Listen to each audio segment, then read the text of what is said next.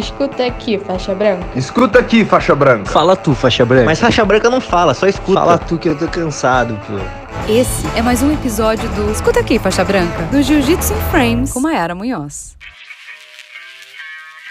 Fala galera, como estamos? Chegamos a mais uma edição do Escuta Aqui Faixa Branca e no episódio de hoje vamos falar sobre como lavar o kimono, como é que eu faço para o meu kimono ficar limpo, cheiroso e ainda por cima durar mais? É claro que eu não fiz estas instruções de lavagem de kimono sozinha, então quem me ajudou nessa foi o Kleber, o meu patrocinador, através da Storm Strong, e ele me enviou algumas dicas de ouro para que você não deixe de comprar kimonos, mas que quando você comprar você tenha garantia de que além da qualidade dele, ele vai durar mais por conta da maneira com que você vai lavá-lo.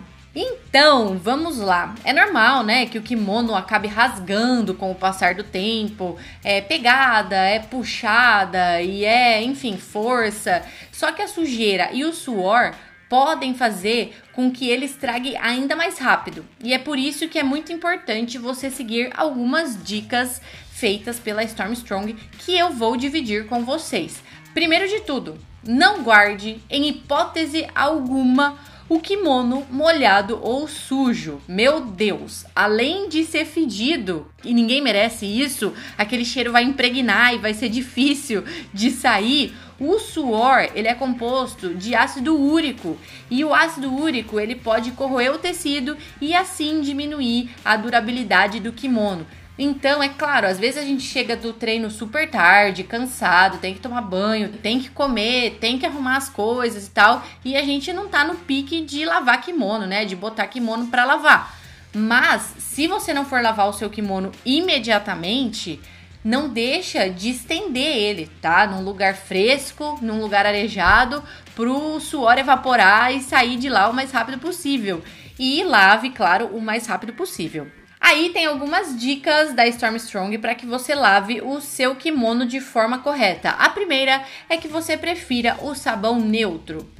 Na sequência, não utilizar cloro e evitar alvejantes durante a lavagem. Seguinte, lave a peça do avesso, principalmente quando for colorido, né? Um kimono colorido. A próxima dica é que caso houver necessidade, deixe ele de molho durante algumas horas para tirar um pouquinho do suor, para tirar um pouquinho do cheiro e tudo mais. E por último, use uma escova de cerdas macias, caso tenha mancha de sangue e tudo mais.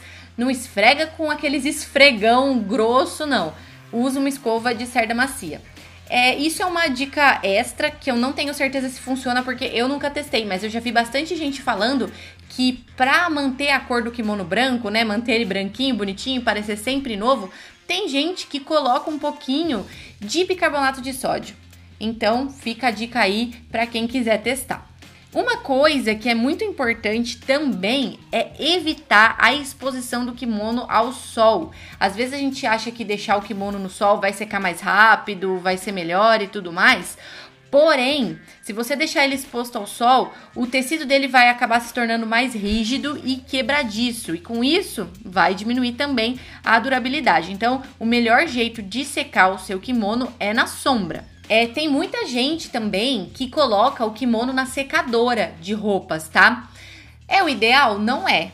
Mas pode ser que na, naquela pressa você precise colocar e tudo mais. Mas em secadoras de alta temperatura, elas podem estragar e até encolher um pouquinho o kimono. E isso serve também para vocês que lavam a faixa. Evite colocar na secadora porque pode ser que em alta temperatura encolha, tá? É claro que você tem que lavar o seu kimono, né? Independente de você ter um ou dez kimonos, mas se você é um praticante regular, assim, que treina todos os dias e tudo mais, eu particularmente indico que você reveze os seus kimonos e que você tenha mais de um kimono tá? Se, assim, depende da quantidade de dias que você for treinar, assim, mas se você treina todos os dias, por garantia, é legal que você tenha três kimonos, dois ou três kimonos, tá? É claro que você pode adquirir esses kimonos, né? Comprar esses kimonos de forma gradativa, não precisa comprar tudo numa tacada só, mas é muito importante que você tenha um kimono extra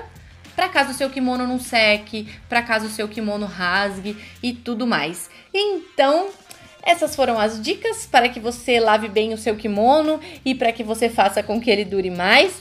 Este episódio também está disponível em forma de texto lá no blog da Stormstrong. Eu vou deixar aqui na descrição se vocês quiserem ler. Vai lá para ler todas essas dicas e salva aí no seu computador, no seu celular, para você não perder. E sempre que precisar de uma instrução para lavar kimono, vai lá e dá aquela lida. Fechou? Até a próxima. Escuta aqui, faixa branca. Escuta aqui, faixa branca. Fala tu, faixa branca. Mas faixa branca não fala, só escuta. Fala tu que eu tô cansado, pô. Essa foi mais uma edição do Escuta aqui, faixa branca, do Jiu-Jitsu Frames com Mayara Munhoz.